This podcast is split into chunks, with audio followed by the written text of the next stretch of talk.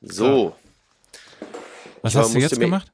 Ja, ich, äh, ich habe mir eben, Eine Hose angezogen. ich habe mir, ich, richtig, ich, ich habe eben dem, ich habe eben dem jungen Iraker Geld gegeben und ihm einen schönen Tag gewünscht und mich für den schönen Abend bedankt. So, äh, ja, sonst noch, nee, ich habe äh, mir eine Dose Eistee geholt, weil das das einzige ist, was hier in meiner Bochumer Enklave äh, verfügbar ist. Ansonsten habe ich aber hier auch noch eine Sammlung antiker Chipstüten in einer Auszugsschublade, falls jemand Interesse hat. Das ist nicht funny.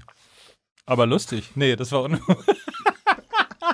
Oh, ist das schon der nächste Sponsor? Oh, der neue Sponsor. So, seid ihr bereit?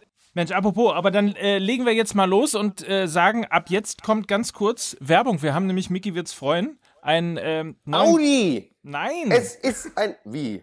Nein. Es ist ein klasse Auto. Ich ich weiß. gebe Audi nicht auf, Mike. Du hast vielleicht Audi aufgegeben. Ich werde Audi nie aufgeben, denn die haben diese gebrauchten. Mit 0,9 Prozent. Aber jetzt, aber jetzt kommt ein Werbepartner, der möglicherweise besser zu dir passt. Nämlich, Ja. äh, also wenn ja einer auf Style achtet Mhm. und vielleicht aber Dann auch das Lukas. ein oder andere Mal daneben liegt, äh, dann Und wenn, ist es, und wenn einer, wenn, wenn einer auch noch, ich meine, er sammelt, Mickey Beisenherz sammelt ja nicht nur antike Chipstüten, sondern auch antike Strickjacken. So, könnt ihr Das jetzt mal, richtig. könnt ihr das jetzt mal ernst nehmen? Es geht um Werbung. Vor allen Dingen, wir haben einen Partner, der ist maßgeschneidert für euch. Outfittery ist unser, ja, Europas größter Personal Shopping Service. Ähm, das heißt, in deinem Fall, Miki, beispielsweise, wenn du auf die äh, Website von Outfittery gehst, kannst du einfach Ja. eingeben, was so dein Style ist. Was würdest du denn da eingeben jetzt? So, wie würdest du deinen Style beschreiben? Geil. Geil? Geil. Ja, richtig gut aussehend. Richtig gut aussehend, auch nackt. Äh, Was- was würde- ist denn Ja, was würde ich, Smart, smart, Casual Schick. genau. Casual Schick. Casual Chic. Guck mal, das ist doch mal, das ist auf jeden Fall eine relativ gute Beschreibung. Und äh, dann würden, und zwar kostenlos, bei Outfittery die Leute dir ein Styling zusammenstellen und äh, dir das Ganze nach Hause schicken. Und du bezahlst nur das, was du behältst. Mein Style, mein Style ist Holzfäller mit dem Flair eines französischen Verführers. Ich wäre Lumberjack. So würde ich mich nennen. ja. Du, dann äh, gehen wir jetzt am besten einfach mal auf die Website von Outfittery und gucken, ob äh, das tatsächlich eine Kot- Kategorie ist, wie man sich anziehen kann. Wenn nicht, bin ich mir relativ sicher, ähm, Ja. dass man dir eine bessere Kategorie zuordnen wird, damit du mal ein bisschen schicker aussieht. Auf jeden Fall, auf jeden Fall gibt es einen 25-Euro-Gutschein für alle, ähm, die MML in den Promotion Code mit eingeben, also outfittery.de slash MML. Und dann sieht Deutschland ein Stück weit schöner aus. Insbesondere ihr beiden. Ich, ach, ich freue mich. Ach, Kommen dann wir, noch ein, äh, dann noch ein Style Kompliment hier. Klasse- Was? Was? Dann noch, aber am, am Ende der Werbung sogar noch ein Kompliment. So, Vielen hier. Dank, Mike. Sehr von- gerne. Kommen wir kommen jetzt wir aber mal wieder zum Style- redaktionellen Teil, genau. Ja. Komm, ja, ich habe ja schon zweimal versucht, die Überleitung zu schaffen. aber Bitte. Quatsch mir ja mal rein. Du bist ja. Also, kommen wir von Style und eleganten Auftreten zum BVB. Fußball. ne? So halt. Aber das hat hat seinen Glanz verloren, weil du mir da reingesabbelt hast. Ent- jetzt keine Lust mehr. Entschuldigung. Übrigens, äh, kannst du ja nochmal Gedanken darüber machen, bevor wir jetzt gleich Musik spielen, ne? Also, wenn man einfach so aus dem Studio rausläuft, das Ja. kennen wir ja. Und ich habe mich gefragt, warum in der Bildzeitung eigentlich nicht gestanden hat, Lindner macht den Beisenherz. Das frage ich mich tatsächlich auch, ne? Das ist richtig. Ich habe ja sogar getraut, mich in der, in der Elbphilharmonie durchzulindern, ne? Der, der, Irrtum, der Irrtum war ja, dass äh, Lindner dachte, es heißt Blondierung. Ja. Leute, ähm, Musik. gebt, ge- was mich noch Oder? interessiert, nein, was mich noch Musik wäre interessiert, Ja mal schön. Achso. was mich noch interessiert, kann denn Thomas Tuchel auch bei Outfittery einkaufen? Haben die XS? Lass uns Musik spielen. Bitteschön.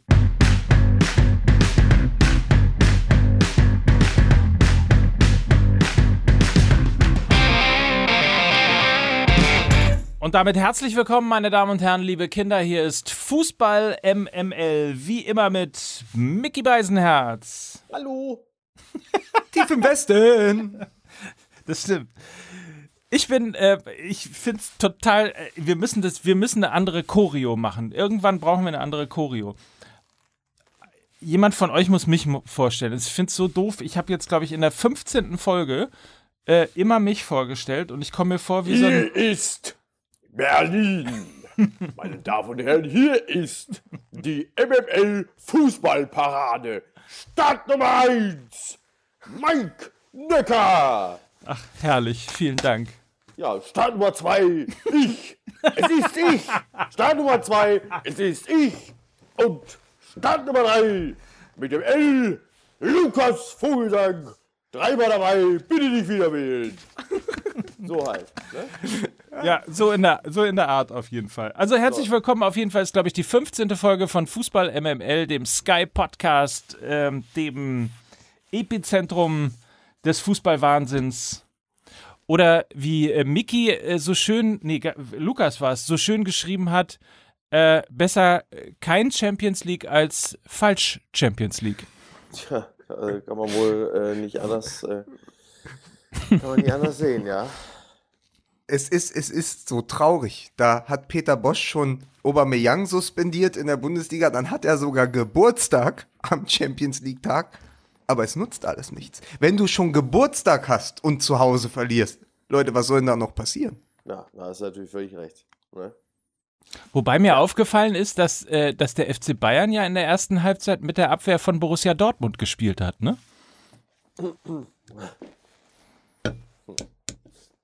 Ja, aber. Das ist, das ist genau der Seitenhieb, den wir jetzt nicht noch gebrauchen können, Mike. Es tut mir leid. ja, das war's. Jetzt, jetzt wollte die Verhandlung, die Sondierung, wollte die MML-Sondierung hier verlassen, oder? Ich bin, ich bin, echt- ich bin, bin schon lange weg. Es ist so bitter. Es ist so bitter.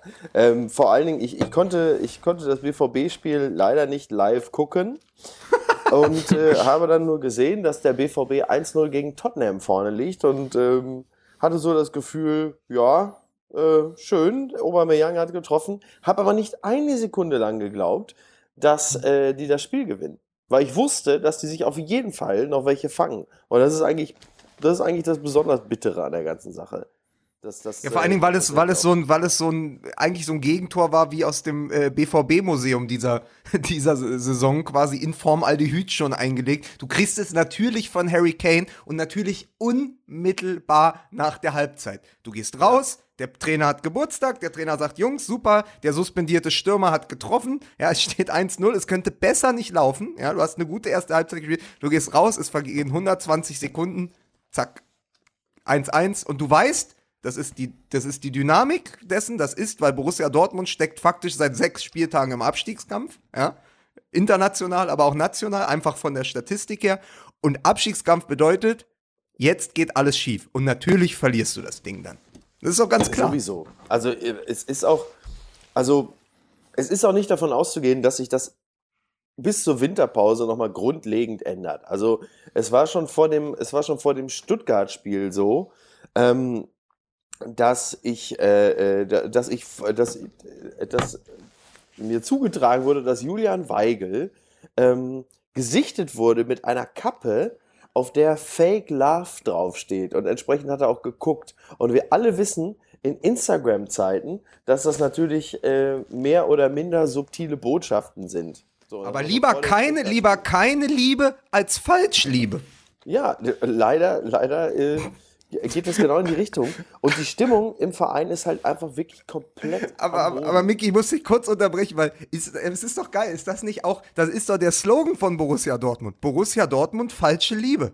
Also da ist doch, als Spieler muss man das doch dann so machen. Ist ja eine Sensation. Ist geil, dass jemand von Borussia Dortmund mit so einer Kappe rumläuft. Ich bin gerade erschüttert und ich wohne im Ja, Wedding hier. Sind die ja- Boatengs groß geworden. Ja, aber das ist ja das, was ich meine. Also das ist ja, das ist ja, die, die Lesart ist ja äh, eindeutig. So.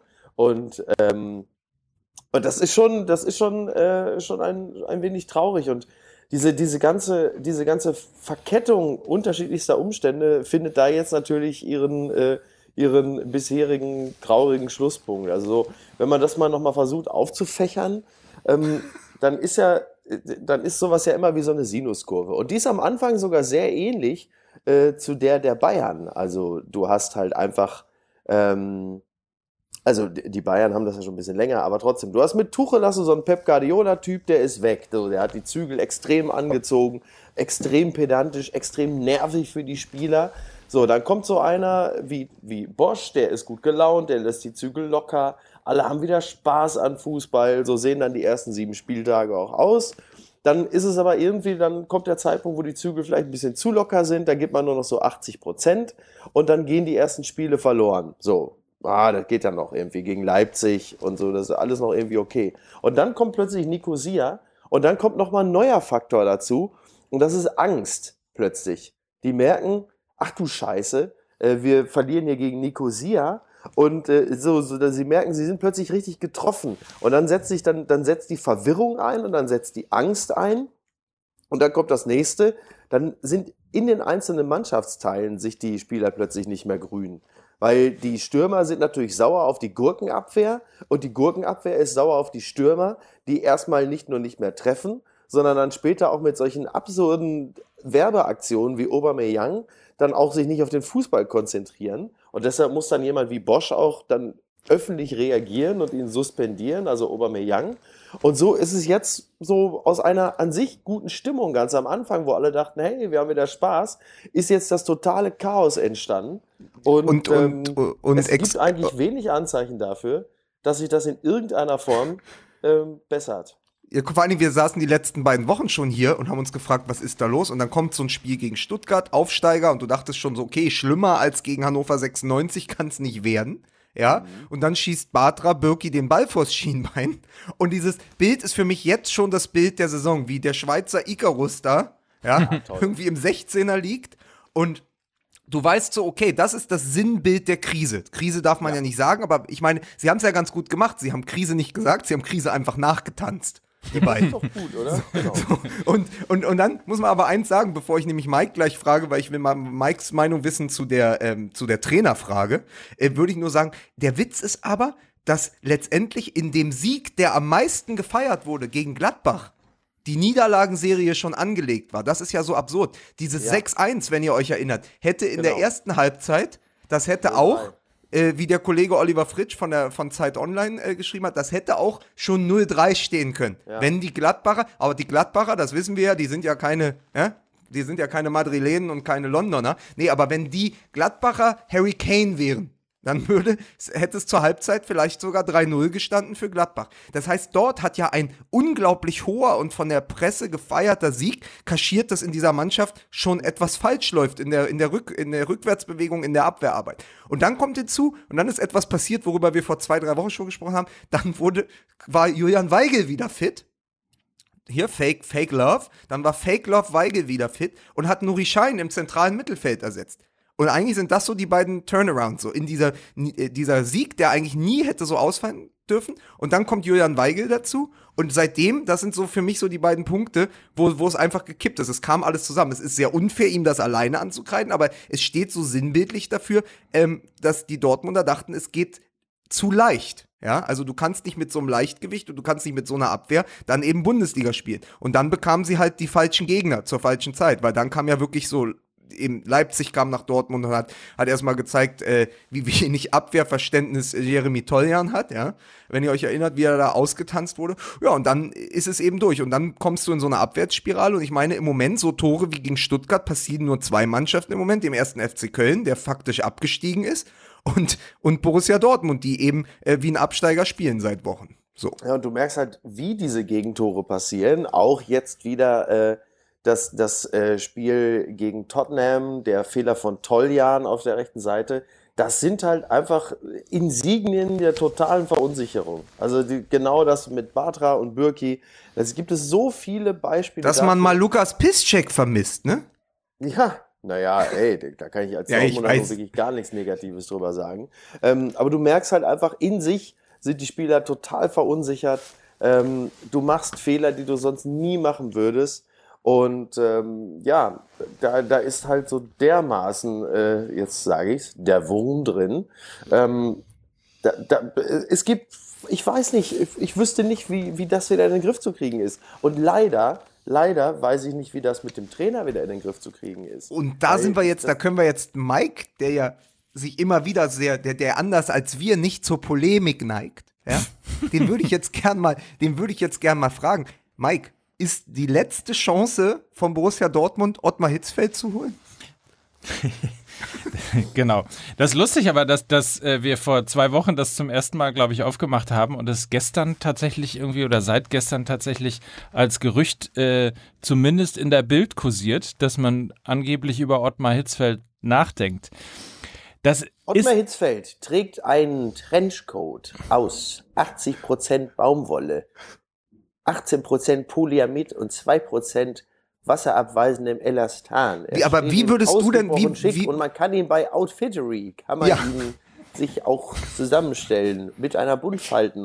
Was denn? Ich wollte gerade sagen, wie, würde, wie, würdest, wie, würdest, wie würdest du denn den Stil, wie würdest du denn den Stil von Ottmar Hitzfeld beschreiben? Äh, Jetzt, was äh, müsste der denn da eingeben? El- also äh, äh, Kosmoprolet mit, also und Elder Statesman. So, äh, äh, Bundespräsidial peppig, würde ich mal sagen. Denn Sein Stil ist Bundespräsidial peppig. das gefällt So. mir sehr gut. Ne? Aber, aber, Ja. wäre, aber wäre das, das ist doch, jetzt mal ernsthaft, ich meine, es ist lustig und Mike hat ja schon gesagt, wir haben es vor zwei Wochen äh, schon aufgemacht, aber das kann ja nicht die Lösung sein. Und jetzt pass auf, jetzt ist ja der große Witz. Der einzig marktgerechte Trainer, der zu einem Verein wie Borussia Dortmund passen würde, der gerade auf dem Markt ist, ist Thomas Tuchel. ja, ich weiß, oh Mann, ey. Ja. Ja. Aber ich glaube, das, das wird tatsächlich nicht mehr äh, passieren, zumal wenn man mal äh, tatsächlich liest, auch in Fanforen beispielsweise, ähm, wo bei schwarzgelb.de nochmal sehr genau und dezidiert aufgeführt worden ist, warum eben Thomas Tuchel tatsächlich in Dortmund auch zurecht gescheitert ist. Äh, man sieht es ja auch jetzt an den Auswirkungen, nicht nur was transfermäßig geholt worden ist, sondern auch allein die Äußerungen ähm, vom, vom, vom Superhirn äh, von, von Borussia Dortmund, von Misslintat, der jetzt zu Arsenal gegangen ist, der Das, Chefscout. das ist ja das Große, das ist ja eigentlich, das ist ja, sie haben es ja geschafft, zwischen zwei Wahnsinnsniederlagen in der Bundesliga und der Champions League die noch eine größere Niederlage Ja. einzustreuen und haben ihren besten Mann verloren. Das ist Also- tatsächlich, das ist tatsächlich wirklich der, der Wechsel, der mich, glaube ich, nach, nach Mario Götze am meisten getroffen hat. Und diese Meldung ist mehr oder weniger ja schon fast ein bisschen untergegangen, wo du sagst, äh, wa- warte mal, warte mal, Mo- Moment mal, der, der geht zu Arsenal? Äh, was? Ähm, das ist ja wirklich, ich will jetzt nicht den Begriff Katastrophe benutzen, aber das ist natürlich sportlich und auch wirtschaftlich die schlimmste Nachricht, die ich aus diesem Verein seit Jahren gehört habe. Also, Und an seinen Äußerungen kann man auch, äh, glaube ich, ablesen, ähm, wie schlimm der Keil zwischen Thomas Tuchel äh, und dem Rest von Borussia Dortmund sein muss, weil er ja gesagt hat, dass er bis zu dem Zeitpunkt noch nie darüber nachgedacht Ja. hat, einen, den Verein zu verlassen, obwohl er schon Angebote hatte. Aber das sei so massiv gewesen, dass das Tischtuch da zerschnitten gewesen ist. Also, dass da schon klar war, auch wenn er dann ja nochmal zum, zum äh, Leiter Profifußball und so weiter und so fort ähm, quasi hochgezogen worden ist, weil eben äh, insbesondere Watzke und Zorc ihm nochmal das Vertrauen ausgesprochen haben und sich sehr klar für ihn positioniert haben, müssen die Ereignisse da so schlimm gewesen sein, ähm, dass für ihn schon da klar war, dass er Borussia Dortmund auf jeden Fall verlassen wird und zwar auf jeden Fall, und das ist ja auch interessant, ähm, obwohl Thomas Tuchel nicht mehr da ist. Ja, das Und immer- auch und- und- das ist interessant, ne, dass er dann trotzdem geht. Aber da hat sich wahrscheinlich dann einfach der Gedanke so verfestigt, nochmal was anderes äh, machen zu wollen. Und Arsenal ist natürlich auch grundsätzlich ein ganz interessantes Projekt. Ja, aber ich finde es ganz geil, weil damit Thomas Tuchel auch weiß, dass in den nächsten Jahren er nicht bei Arsenal anfangen wird. Schön. ja. Ja.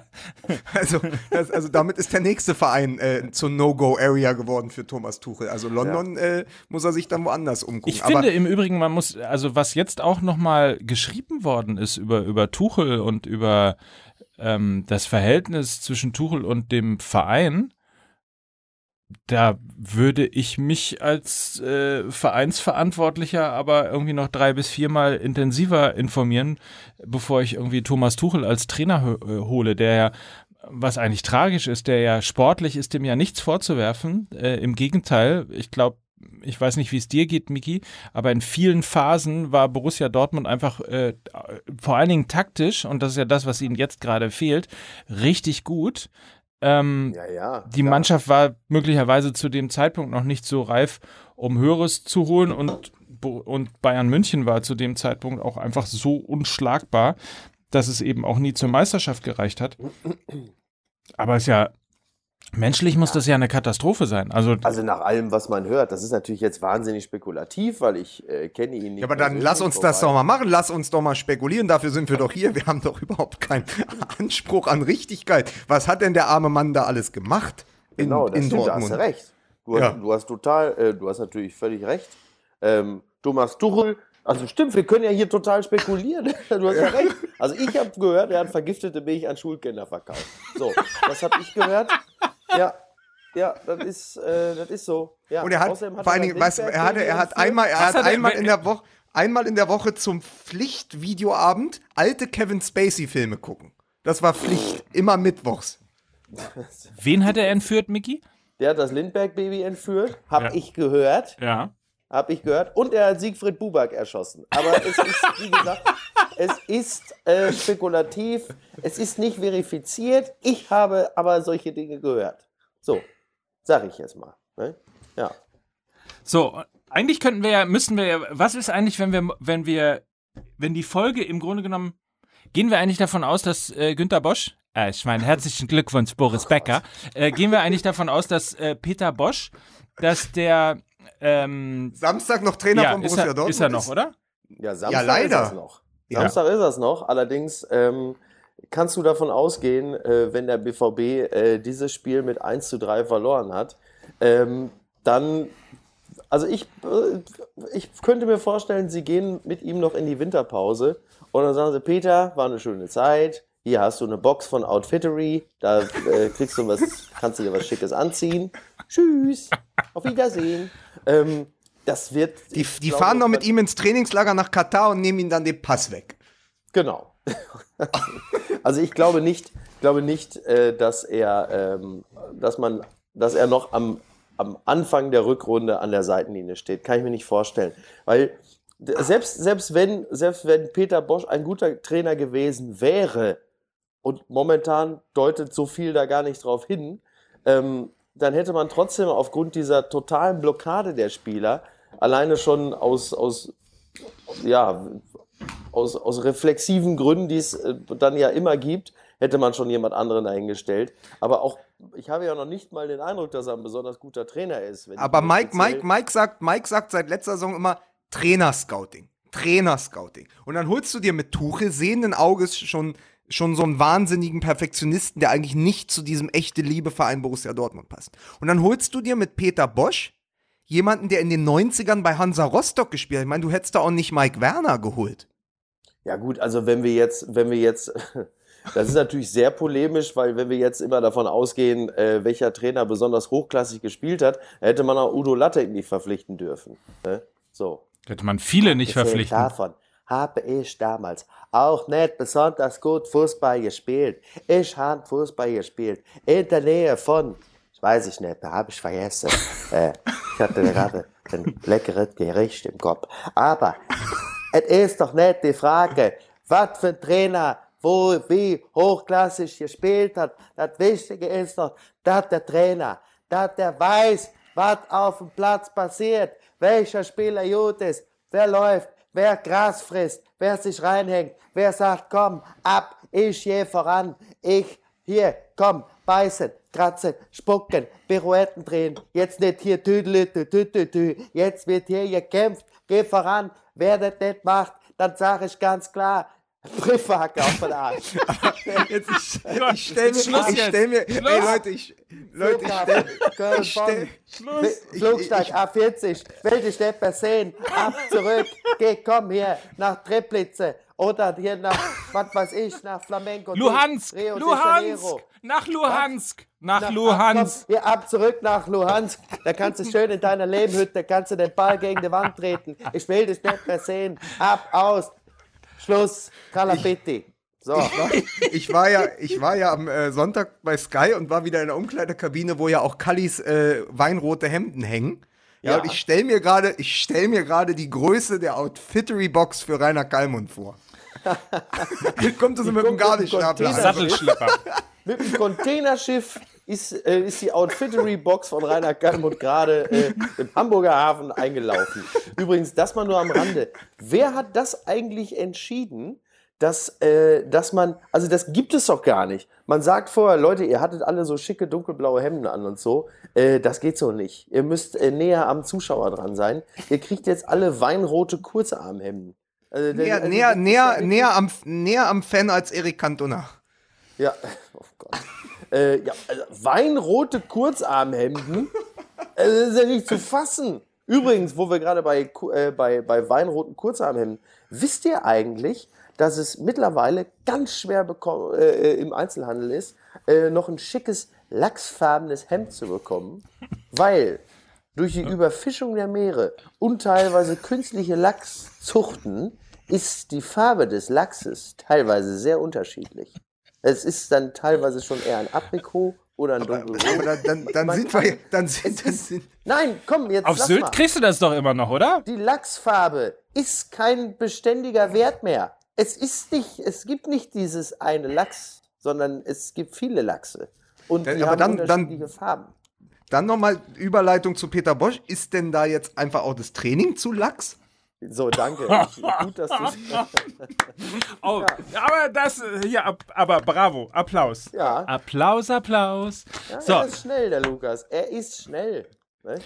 ich würde einen Punkt gerne nochmal ansprechen. Du kannst Und sogar zwei ansprechen, wenn, weil ich es nämlich auch vorhabe. wenn nämlich, wenn nämlich, Lukas hat es ja gerade eben gesagt, Trainerscouting. Ähm, das bedeutet ja, man setzt sich einmal hin, sagt, welchen Fußball man spielen will und dann scoutet man dafür nicht die Spieler nur, sondern auch äh, die Trainer, schaut sie sich etwas intensiver, genauer an, ähm, Werte etc. etc. So. Jetzt hat man sich für den Fußball von Peter Bosch entschieden. 4-3-3. Ist ja viel drüber geredet worden. Ähm, das Ding ist halt nur, dass du für 4-3-3 auch die Spieler haben musst. Und wenn man sich zum Beispiel das wahrscheinlich berühmteste 4-3-3-System anguckt, ähm, dann ist es, korrigiert mich, wenn ich falsch liege, das, was in Madrid bei Real Madrid gespielt wird. Wurde halt Und lange Jahre ja auch der FC Barcelona. ja, Also das ist ja quasi Johann Cruyff, FC, Bar- ich glaube, dass Real Madrid darauf dann am Ende reagiert hat.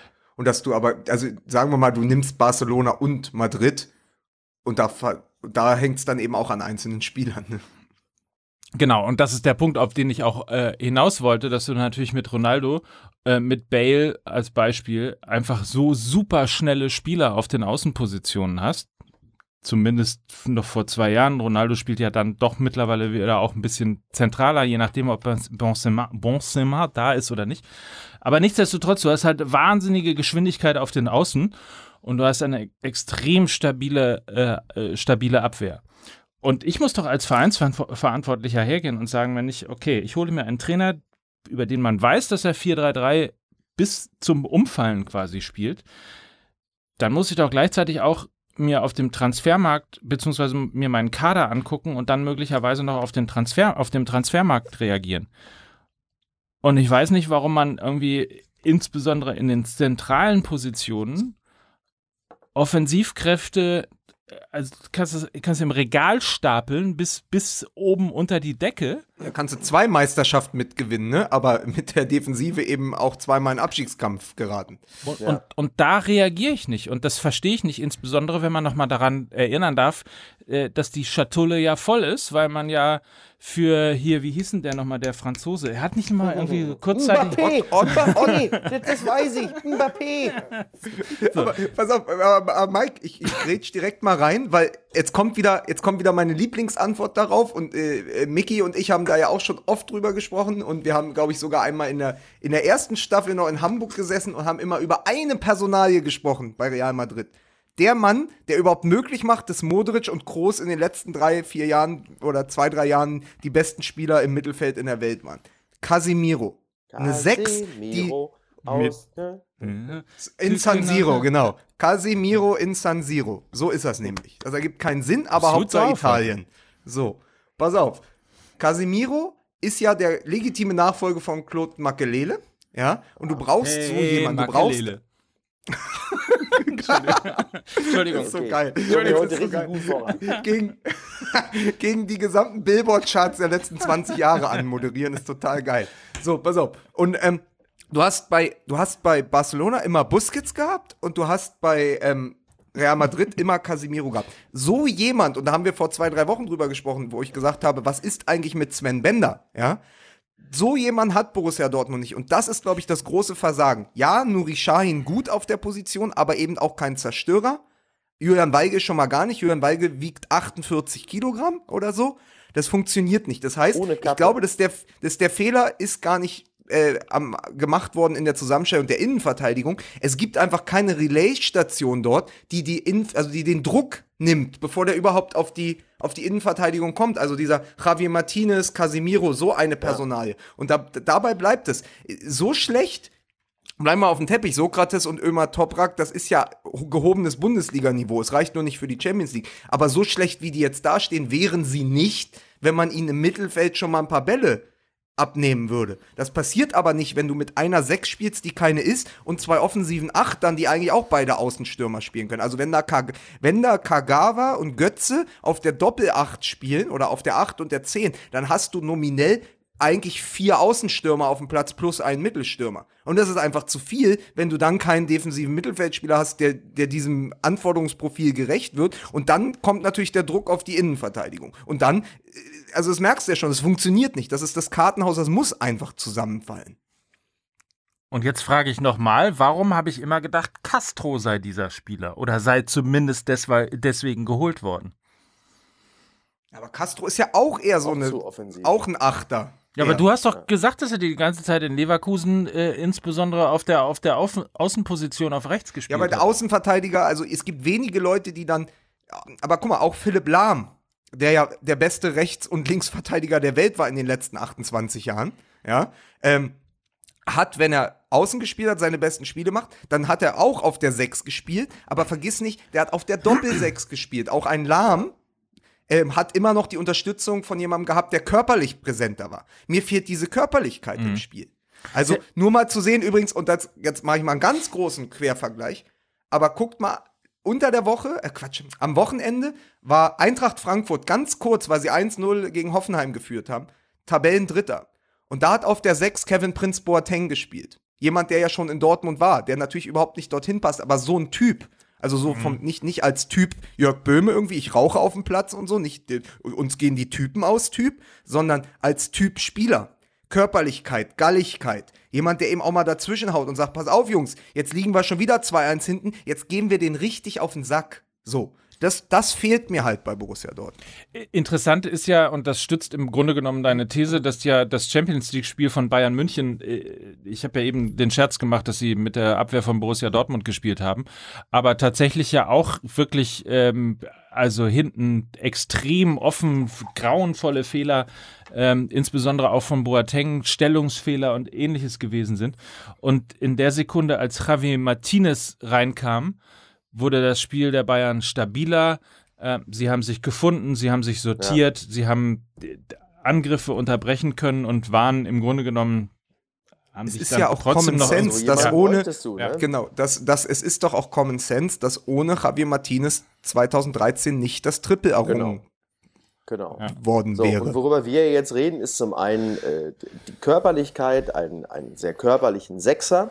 Aber worüber wir natürlich auch noch reden müssen, ist ähm, jetzt wieder, die, jetzt kommt nämlich wieder die Diskussion, die wir in der Nationalmannschaft ja auch lange hatten. Wo sind die Typen? So, ne, die Leader. Also mit Hummels ist jetzt halt einfach nur mal wirklich diese Identifikationsfigur nicht nur für die Fans, sondern auch für die Mannschaft weg. Das heißt, wer geht denn da voran? Wer wäre denn derjenige, der äh, seine Mitspieler packt und schüttelt und sagt, so, jetzt äh, Feierabend, jetzt äh, zeigen wir es den Arschlöchern und wir drehen das Spiel noch um. Den gibt es ja nicht. Das ist, das ist kein Weigel, das ist kein Schmelzer. Ähm, Sokrates spricht ja grundsätzlich Aber, nicht. aber, aber dann, Ähm, dann, jetzt mal meine, dann jetzt mal meine These. Mit Zorg, Watzke, auch einem Bosch, ja, diesem ganzen Umfeld des BVB, sitzt, ist nicht das Problem dieses Vereins, dass die Typen alle auf der Bank sitzen? Oder auf Ja, der Tribüne? Und, keiner in der Mannschaft? Leider, und dann hat man aber leider, ähm, und das habt ihr vielleicht auch beobachtet, mit Zorg dann aber mittlerweile auch jemand auf der Bank sitzen, der ey, eine derartige Fresse zieht. Also ich meine, das ist ja nett, dass der, dass der Verein offiziell sich jetzt nicht über den Trainer äußert und nichts dazu sagt, aber du musst ja nur die Bilder von Zorg sehen, wie der momentan auf der Bank sitzt, und zwar schon seit einigen Spieltagen. Also egal, der klatscht sich nicht ab mit Bosch, äh, da findet kaum Kommunikation statt. Äh, Zorg sitzt die ganze Zeit auf der Bank und zieht eine Fresse wie Boris Becker vom Geldautomaten ähm, und, und distanziert sich schon qua Gesicht vom Trainer. Also ich, ich bin, ich bin nicht mehr, ich, ich bin nicht eure Susi. Ich bin nicht eure Susi. Ja, so, ich bin erwachsen. Genau. Ich bin nicht eure Susi. Susi.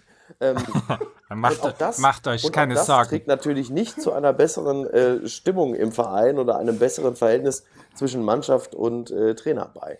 Auch sehr, sehr schwierig. Hm. Die Frage dann, dann, ist, die Frage ist, die Frage ist, gibt es in Dortmund ein Umfeld, das zulässt, wie soll ich sagen, Kritik zu äußern, das zulässt, die Dinge auch mal in Frage zu stellen, das zulässt, ja, einfach mal in größerer Runde sich auch sich auch intern sozusagen Dinge an den, an den Kopf zu werfen. Das ist ja manchmal ein wirklich reinigender Prozess, wenn man einfach sagen darf, hey, das war eine Scheißidee von uns oder wir, ja. wir hätten das anders machen müssen oder wie konnte uns das passieren und so weiter und so fort. Und das ist, das, das ist halt die große Frage. Gibt es, gibt es so eine Art Streitkultur in Dortmund? Ist ich gehe davon aus, dass das so ist, aber ähm, die Frage ist halt immer, wer wird in diesen Streit halt auch mit einbezogen? So, wer darf denn dann da mit sitzen? Ich weiß es nicht, keine Ahnung. Ähm, Weil es ja, ist ja also schon grob, also dass man, dass man über, über, im Grunde genommen über, über zwei Saisons hinweg nicht in der Lage ist, seine Abwehrprobleme in den Griff zu bekommen, das ist ja, ja kein neues Phänomen. Nee, das stimmt. Also was, was, was mich einfach wirklich grundsätzlich erstmal sehr, sehr traurig macht, ist, dass aus, aus Dortmunder Sicht die Saison natürlich komplett im Arsch ist. Und ähm, dass, es, dass es halt einfach, dass in dieser Saison nun wirklich die Möglichkeit da ist, Meister zu werden. Und ähm, die Dortmunder sich jetzt schon frühzeitig aus diesem Rennen verabschiedet haben. Das macht mich sehr traurig, denn die Bayern werden in der nächsten Saison äh, deutlich stärker sein und auch personell deutlich aufgerüstet haben. Und dann ist erstmal wieder Feierabend. Und dann, dann, ist und dann kommt Zeitfenster, das sich geöffnet hat, Meister zu werden, äh, wieder geschlossen. Und ähm, ich weiß auch nicht, was für, was für Zeiten jetzt für den BVB anbrechen. In welche Richtung das jetzt, jetzt Advents, geht. Adventszeit kommt jetzt erstmal.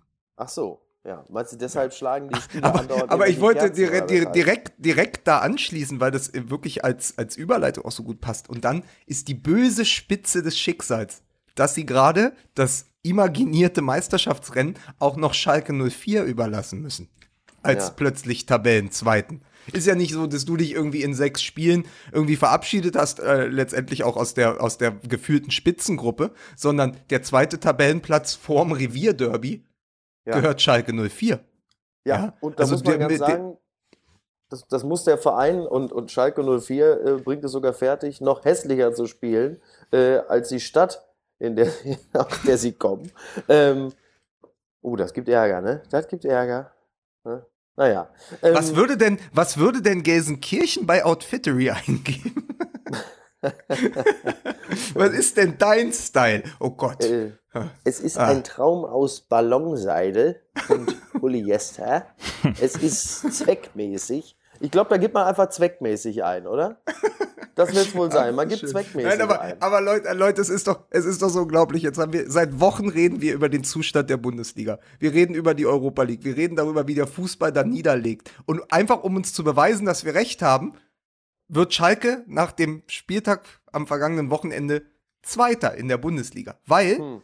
sie nichts anderes machen, als diszipliniert das umzusetzen, was ihr sehr guter Trainer ihnen vorgibt. Die, ich meine, die gewinnen nicht mehr Zweikämpfe, ja, die haben nicht mehr Ballbesitz, die spielen nicht den schöneren Fußball, aber die gewinnen einfach.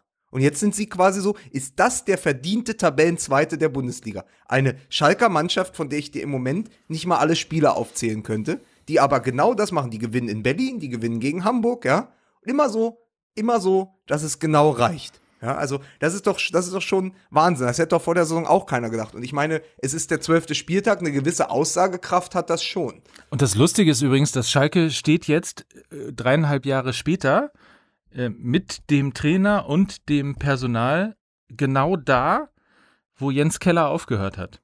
Und zwar tabellenmäßig und fußballerisch. Lustig, ja, oder? Ja, ja, total. Also äh, wir gratulieren äh, Domenico Tedesco schon mal zu seiner Anstellung bei Union Berlin 2021. Nee, aber ernsthaft, das ist, doch- da, aber daran sieht man im Übrigen auch mal, wenn man sich von äh, bestimmten ich, ich sag's mal, mir fällt jetzt gerade kein anderes Wort, ich wollte es etwas schwächer sagen, aber wenn man sich von Entscheidungen, die irgendwo ein bisschen auch ego-getrieben sind, beeinflussen lässt, dann kann es einfach eben passieren, dass du den Verein kurzzeitig in eine Delle reinbringst. Weil Jens Keller extrem professionell und gut in Gelsenkirchen gearbeitet hat und vor allen Dingen erfolgreicher als alles andere, was danach kam. Und dann hat man Sachen ausprobiert, weil man äh, einen Champions League Trainer haben wollte oder einen Trainer, der schon mal die Champions League gewonnen hat, um zu dokumentieren, dass man auch Champions League spielen will und zwar erfolgreich und überhaupt. Ähm, und dann kamen viele andere ähm, wirklich äh, teilweise merkwürdige Experimente und jetzt geht man zurück zu dem Punkt, von dem man eigentlich aus dem oder aus geht man zurück zu der Richtung, aus der man eigentlich kommt und stellt den Verein so wieder auf, wie er eben ist. Und schon bist du wieder erfolgreich, schon ist wieder Ruhe drin und alles ist gut. Also der FC Schalke profitiert ja momentan vor allen Dingen von einer Sache extrem und das ist, dass Clemens Tönnies einfach die Fresse hält. das so. hast du jetzt ein bisschen deutlicher gesagt als Und das, was jetzt, ich jetzt, eigentlich jetzt, gemeint noch aus, habe. jetzt, auch noch, jetzt auch noch aus taktischer Sicht, bevor das hinten runterfällt. Der Meier bei Schalke. Immerhin äh, weiterer erweiterter Kader Nationalmannschaft und U21 Europameister spielt ja nicht mehr im offensiven Mittelfeld oder auf dem Flügel, sondern wurde von Tedesco auf die Sechs gestellt und spielt da im Moment den Toni Kroos des Ruhrgebiets. Hat, macht überhaupt keine großen Dinge, Was aber ist halt, aber ist halt, der, der, der ist so stark am Ball und so stark im Aufbau. Das, genau, da passiert genau das, was ich sage. Da ist jemand hinten drin, der die Bälle einfach im Aufbau so klar verteilt, dass er die Statik der Mannschaft verändert. Und das ist für mich immer so, es sind diese kleinen Dinge, an denen du siehst, dass ein Trainer seinen Job gut macht. Und die Idee, also eben Max Meyer auf die Sechs zu stellen, ist ja schon das ganze Geheimnis dieser Schalker Mannschaft, weil da plötzlich jemand ist, den die Innenverteidiger, die Außenverteidiger, aber auch die offensiven Mittelfeldspieler anspielen können, von dem sie wissen, der ist so ballsicher und so stark in der Spieleröffnung. Der Ball geht nicht verloren.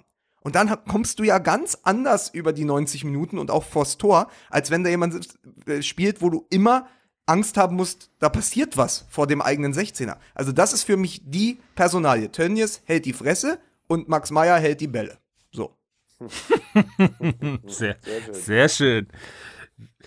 Ja, haben wir einen Pu- Punkt gemacht auf jeden Fall. Ich bin sehr gespannt, wie weit es mit Schalke geht. Haben wir nicht Anfang der Saison gesagt, nee, Vicky war es, ne, dass Schalke Meister werden kann? Ich Und Kai, gesagt. Kai, unser, Ja, unser, unser Freund Kai Feldhaus von der Bild Genau. hat ja er 50 und Euro Olli Wurm, gewettet. Die haben noch, Ja. die haben noch Geld drauf gesetzt. Ja, ja. und, äh, Aber äh, Kai eigentlich, hat, äh, aber, aber 50 eigentlich, und, und wir, wir haben ja schon drüber gesprochen und da sind wir irgendwie auch so ein bisschen an dem Punkt, ich würde fast sagen, irgendwie lieber keine Bundesliga als Falsch-Bundesliga, äh, weil, weil es natürlich tatsächlich schon zum, zum in den Tisch beißen ist, dass äh, nicht einer wirklich hellwach ist in der Sekunde, wo der Abomeister mal schwächelt, um, Ja. um, um dann eben reinzustoßen. Äh, Leipzig nicht konstant in dieser Saison. Ähm, Hoffenheim noch nicht konstant genug. Dortmund Katastrophe. Und Schalke sind Ja, die, ist, ist halt die bitter, Mannschaft der ne? Stunde. Die Bayern lachen sich ja tot, weil sie halt einfach wirklich mit, mit für, für ihre Verhältnisse Durchschnitt ähm, einfach trotzdem durchmarschieren und jetzt schon wieder einen derartigen Abstand haben, zumindest auf Dortmund. Äh, da, da packst du ja halt echt einen Kopf. Ja, aber, aber Das- das bleiben wir mal in dem Bild. Erinner dich mal, wir hatten dieses Bild mit dem Rennwagen vor ein paar Wochen. Es ist ja wirklich so, die Bayern machen ja nix. Die haben Autopilot geschaltet und gehen sogar noch hinten in ihrem Wohnwagen, mit dem sie durch die Bundesliga fahren, sich noch einen Tee kochen, ja, und, und es reicht, während die anderen überhaupt nicht in, in das Tempo kommen. Also man muss es einfach sehen. Entschuldige bitte, der Tabellendritte, ja, sie haben sehr gut gespielt in Berlin, aber der Tabellendritte ist Borussia Mönchengladbach, die eben noch vor kurzem 6 zu 1 von Borussia Dortmund, ja, also wo sie ein Spiel, was sie einfach hätten auch gewinnen können, sind sie 6-1 in Dortmund untergegangen. Das, ist- das ist jetzt übrigens der Tabellendritte. Also da muss man sich eben auch fragen, wo man da gerade ist. Also ist ja alles nichts Nachhaltiges, ja. Also da, da passiert ja nichts. Die Bayern lachen sich ja kaputt. Es ist zwölfter Spieltag gewesen und irgendwie kannst du jetzt sagen, das war's. Dankeschön. Äh, Bundesliga abgehakt, Bayern wird Meister und dat, jetzt ist irgendwie äh, Schalke äh, im Best of, Best of the Rest und die machen da ihre eigene äh, Meisterschaft aus, ne? Zwischen Gladbach, Schalke und das ändert sich dann in zwei Spieltagen eh wieder, weil ja niemand das konstant spielt. Also wenn in der Blitztabelle Eintracht Frankfurt zwischenzeitlich Dritter ist, ja, dann, also die Arbeit dort in Frankfurt ist toll. Freddy Bobic und Nico Kovac machen einen wirklich guten Job, aber das eigentlich ist das absurd, dass wir uns darüber unterhalten müssen, dass dann Eintracht Frankfurt Dritter ist oder so. Das müsste ganz anders laufen. Also ich denke an Leverkusen oder eben an Dortmund. Das müsste ein ganz anderer Druck von hinten kommen. Genau. Und, und, die, und dann Ah, kommen und- wir auch noch zu. Entschuldige. Und noch, noch, noch mal den letzten. ja. Und RB Leipzig ist nun mal so, wenn du auf junge Spieler sitzt, äh, junge Spieler sind halt, haben halt, äh, denen fehlt Erfahrung, die machen noch ihre Fehler, die gewinnen mal 4-1 in Monaco, aber sie spielen dann eben auch 2-2 gegen Leverkusen. Also es ist ja kein Druck mehr von hinten. Die Bayern können jetzt einfach durchmarschieren. Heinkes hat nur alle Fehler abgestellt, Autopilot fertig. Gut, das war's. Tschüss. So sieht's aus. Das Kranke übrigens ist, dass Borussia Mönchengladbach, weil du es gerade angesprochen hast, mit 21 Gegentreffern, 21 Gegentreffern nach zwölf Spielen, ist Vielleicht sollte Borussia Dortmund mal diesen Ginter kaufen. 21 Gegentreffer nach, äh, nach zwölf Spielen. Ja. Äh, damit haben sie die drittschlechteste Abwehr der Liga. Nur Freiburg und Köln haben mehr Gegentreffer kassiert und damit sind sie Vierter. Ich glaube, das sagt alles über die Bundesliga aus. Dann machen wir den Sack zu lassen, dann lassen wir es einfach. Ab jetzt nur noch Europa League. Ja, so. ja, endlich. genau. Luhansk, Luhansk. wir kommen. Ja. Luhansk, Luhansk, wir fahren nach Luhansk. Aber was halten wir Das denn, ist klasse. oder? Was halten wir denn, äh, was halten wir denn von, von Sandro Wagner? Ja, äh, ich mag den ja. Ich sag's wie es ist. Ich mag ihn. Es ist ein guter Typ. Ne? Und jetzt geht er zu Bayern München.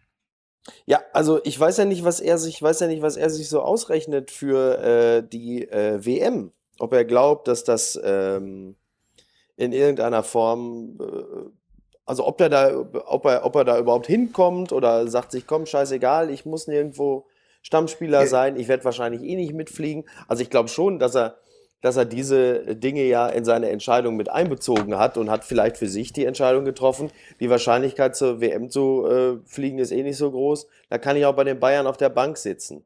Also Micky? keine Ahnung. Ich glaube nicht, dass es das Geld gewesen ist. Vielleicht hat er einfach auch Bock, ein bisschen Champions League zu spielen ähm, und hat das Gefühl, das kann ich bei den Bayern dauerhafter als bei Hoffenheim. Ähm, außerdem ist München eine schöne Stadt, darf man vielleicht auch nicht ganz vergessen. Hat sehr viel Lebenskultur, er kommt daher. Äh, Z- zwei, zwei, zwei Dinge dazu. Äh, also jetzt nochmal Sky interner. Ich habe mit Didi Hamann ja am Wochenende gesprochen. Der sagt, wenn der wechseln soll, also wenn der Wechsel fix ist und Wagner setzt sich wirklich bei Bayern auf die Bank, dann muss es vorher eine Unterredung mit Joachim Löw gegeben haben. Also er glaubt nicht, dass sich ähm, Wagner bei Bayern auf die Bank setzt, wenn er nicht quasi sozusagen äh, einen Freibrief von Löw bekommt. Also Löw sagt, pass auf, äh, selbst wenn du dich bei Bayern auf die Bank setzt, ich setze auf dich als Kyle Stürmer. Weil, Ja. machen wir uns nichts vor, in einem 23er-Kader, der eh schon so, also ja, der Löw hat ja potenziell 50, die er mitnehmen kann, gibt es genau eine Position, das ist dieser, der Stoßstürmer, weil äh, Werner wird anfangen, wenn er fit ist. Das heißt, du hast nur noch quasi so, ein- so einen Backup-Stürmer. Und das wird ja ganz klar äh, ausgemacht. Also der Zweikampf ist eigentlich Gomez-Wagner. Das heißt, Ja. entweder hat er mit Löw gesprochen. Löw sagt, du, wenn du sechsmal bei Bayern spielst und vielleicht zweimal Champions League, reicht mir das. Und außerdem, du bist ja eh Backup, dann üb schon mal Backup hinter Lewandowski. Ja. So, das ist die eine Variante. Die andere Variante ist eben, Familie wohnt in Unterhaching, ja, und er sagt, pass auf, ich komme von da, ich will da nochmal zurück. Außerdem, ich bin, er ist ja nun wirklich das absolute Beispiel, er ist ja der Archetyp des Berufsfußballers. Der wird 30 jetzt, der sagt, pass auf, nochmal drei Jahre Vertrag bei Bayern München. Dann bin ich aus dieser Karriere, die ja lange keine war, auch noch mit richtig Kohle rausgegangen. Dann aber, was passiert denn, wenn Lewandowski nicht auf die Schulter fällt? Und Wagner macht in der Rückrunde in der Bundesliga drei Spiele, ja, eins gegen Ja. Freiburg und eins gegen Hertha vielleicht, aus Spaß. Und in der Zwischenzeit schießt Mario Gomez in einem wieder erstarkten VfL Wolfsburg 12 bis 14 Tore in der Rückrunde. Das kann alles passieren. Was macht ein Löw dann? Und dann hast du für Kohle, und das, da verstehe ich es dann nicht mehr, dann hast du quasi für Kohle und eine Rückkehr zu Bayern eigentlich das Größte, was einem Berufsfußballer passieren kann, nämlich eine WM. Einfach so abgeschenkt. Und das Ja. ist die andere Seite und die verstehe ich nicht. Also entweder gab es diese Unterredung mit Löw oder es ist wirklich so, dass er sagt, pass auf, dann geht mir der Vertrag und die Rückkehr nach München über die WM. Und das würde ich nicht verstehen. Ja. Wagner, Tja. eine komische Oper. Schön.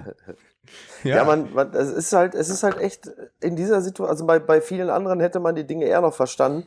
In diesem Falle ist es irgendwie wirklich echt, ja, schwer Aber zu ich sag, sagen. pass auf, ich, äh, aber eine These zu dem ganzen Ding habe ich, auch äh, nach dem Spiel gegen Frankfurt. Wenn Wagner zu Bayern geht, wird Marc Uth Torschützenkönig. was?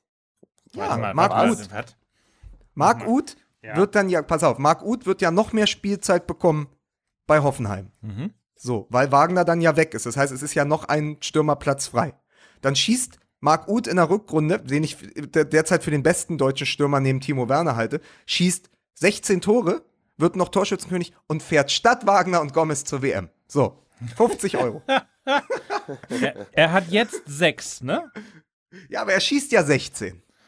Okay. Nein, aber es ist doch wirklich, also wer, wer das Tor wieder gegen ähm, in der letzten Minute der Nachspielzeit gegen Frankfurt gesehen hat, sie haben ja, also Hoffenheim kann ja sogar quasi intern Sandro Wagner sehr gut ersetzen. Ähm, ich finde es einfach nur, ich finde es einfach nur absurd, ähm, da, dass dieser Wechsel zustande kommen könnte. Finde es dann aber wieder, äh, wenn man gerade auch auf Borussia Dortmund guckt, die irgendwie kein Backup haben für Aubameyang. Wenn man den suspendiert, dann darf Schürle spielen und verschießt einen Elfmeter.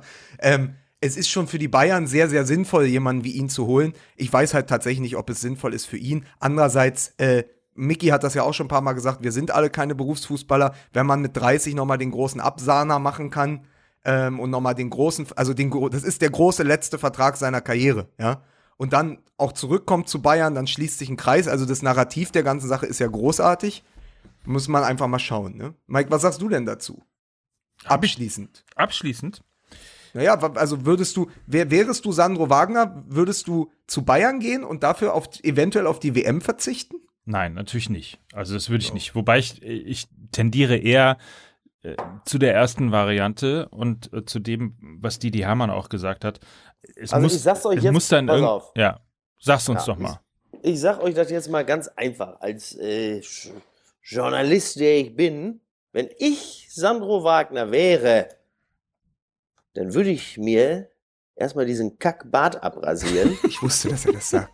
und dann bei Outfittery eine schöne Box bestellen mit ein paar schicken Hosen und einem schönen Hemd.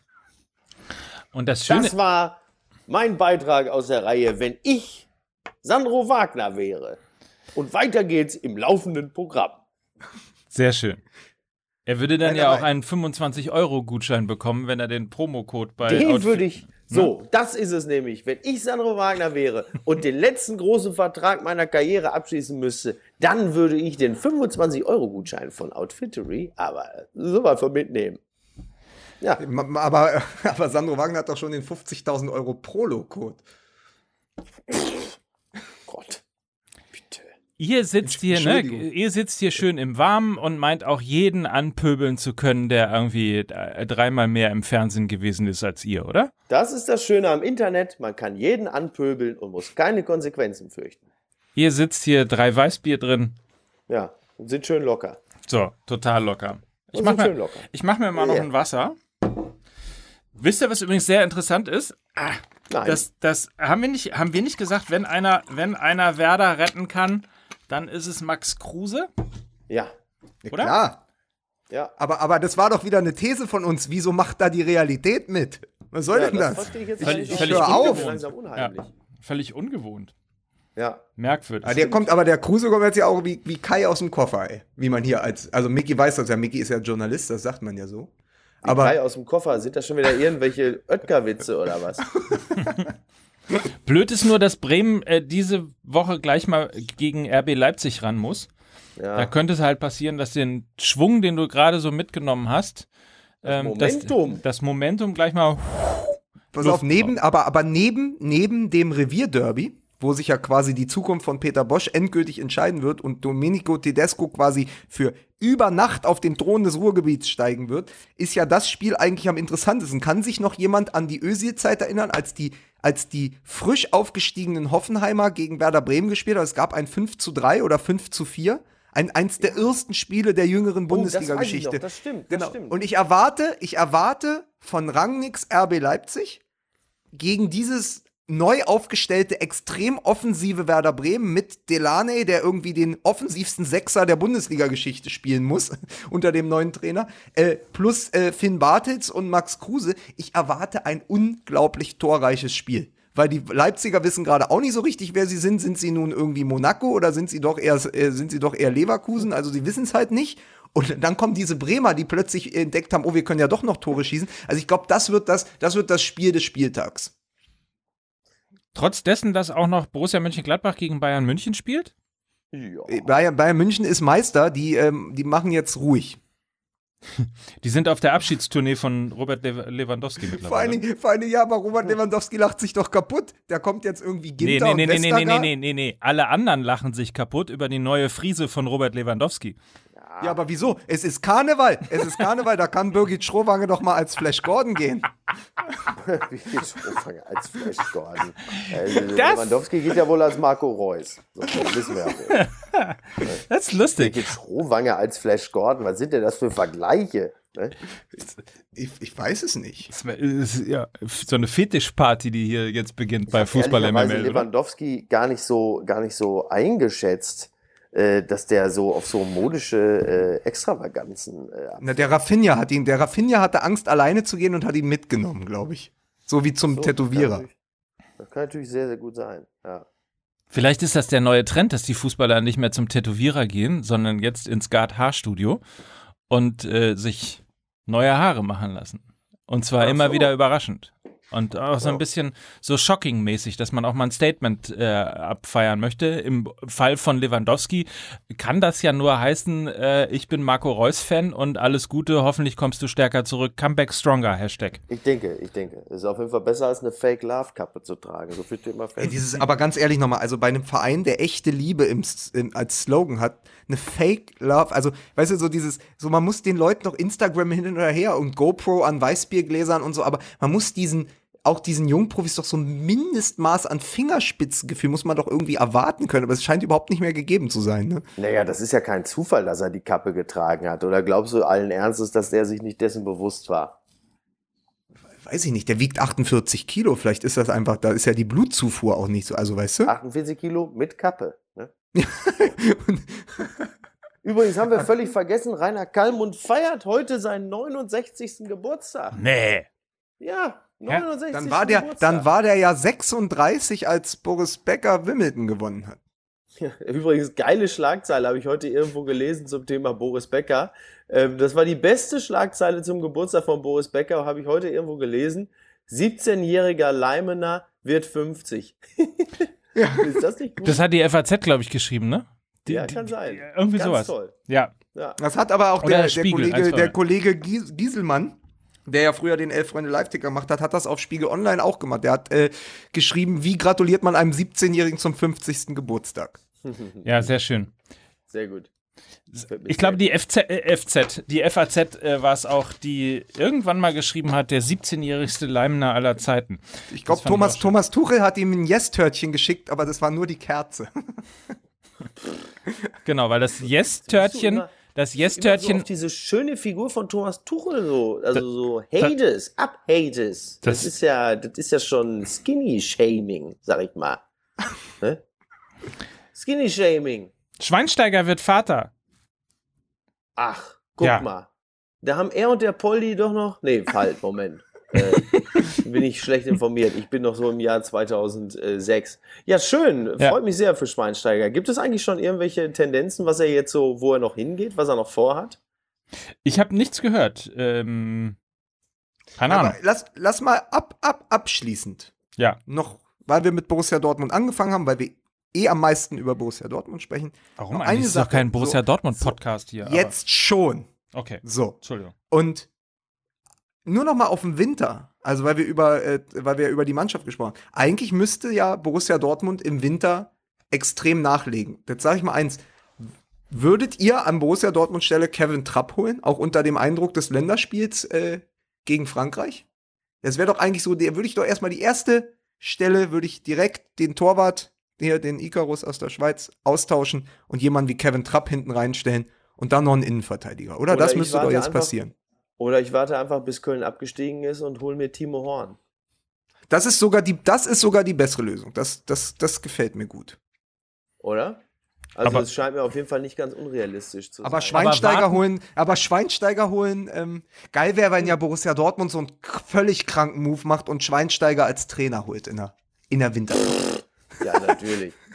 weil, weil Schweinsteiger auch der ganz große Kommunikator ist. Oder? Das ist übrigens, das ist übrigens eine Top-Idee. Du holst dir einen Trainer, du hast einen Trainer, der keinerlei Bundesliga-Erfahrung hat als Trainer und äh, holst dir dann einfach äh, einen Trainer, der keinerlei Bundesliga-Erfahrung hat als Trainer. Das finde ich super.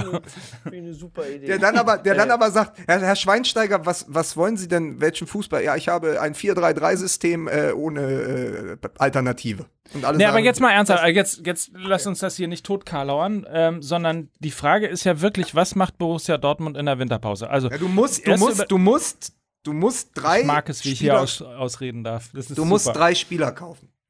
So, wen? Das weiß ich nicht, der Markt gibt nichts her, ist meine Antwort. Also, alle Ziele weg. Weil die, die, die Frage ist, das wollte ich nämlich gerade noch sagen, aber ich kann mich hier nicht durchsetzen, weil ich ständig unterbrochen. Wenn man auf Timo Horn wartet, hat man ja möglicherweise ähm, das Problem, warten geht nicht so richtig, weil wenn man wartet, hat man vielleicht letztlich sogar alle Ziele verspielt, also auch die Champions League Qualifikation und so weiter und so fort. Ich glaube, du musst massiv eingreifen in der Winterpause.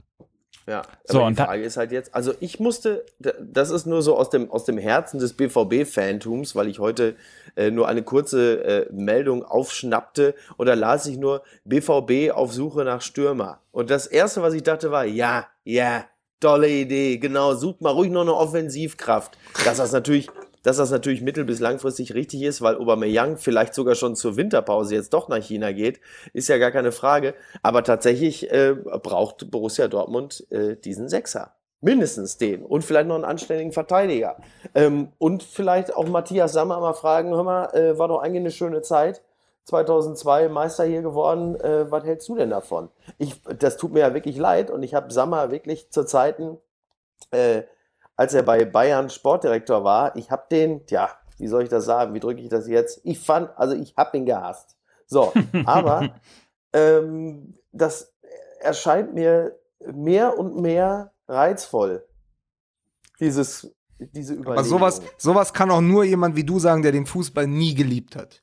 Das ist richtig. So. Das ist richtig. Ne? Ja, Also- man muss ja auch nicht den Fußball lieben äh, und trotzdem Erfolg haben. Siehe Schalke. Ne? Also von daher, ähm, das ist, ähm, ja. Lieber, also, lieber, eh, Schalke, sagte Mike Nöcker von lieber Falschfußball als kein Fußball. Richtig.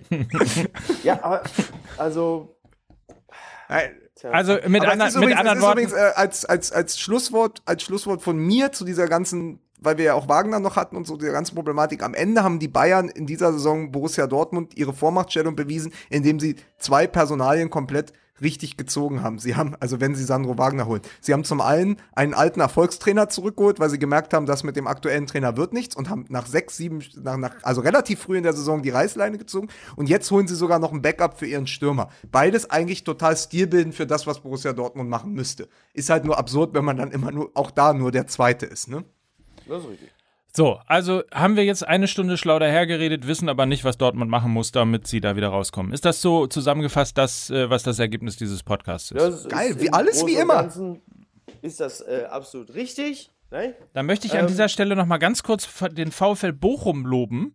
Ich weiß nicht, ob ihr es mitbekommen habt unter der Woche, weil ähm, Leon Goretzka hat ja den, hat das Tor des Monats äh, gewonnen und hat dann unter anderem im Interview mit der ARD Sportschau gesagt, ähm, dass er irgendwann nochmal äh, zurückkehren möchte zum VfL Bochum, da wo alles angefangen hat, weil er dem VfL nochmal etwas zurückgeben äh, möchte. Und dann hat der äh, VfL Bochum so geil reagiert, weil ähm, sie ihn so über den grünen Klee gelebt, äh, gelobt haben und nochmal die Geschichte erzählt haben, wie Goretzka der hätte ablösefrei mit viel Handgeld ähm, zu einem größeren Verein gehen können, weil er sich so verbunden fühlt mit dem VfL Bochum, seinen Vertrag um vier Jahre verlängert, damit der VfL Bochum dann eine hohe Ablösesumme für Goretzka kassiert. Er hat dann bei Schalke Oh. unterschrieben und hat im Grunde genommen den VfL Bochum vor der Pleite gerettet mit dieser Aktion.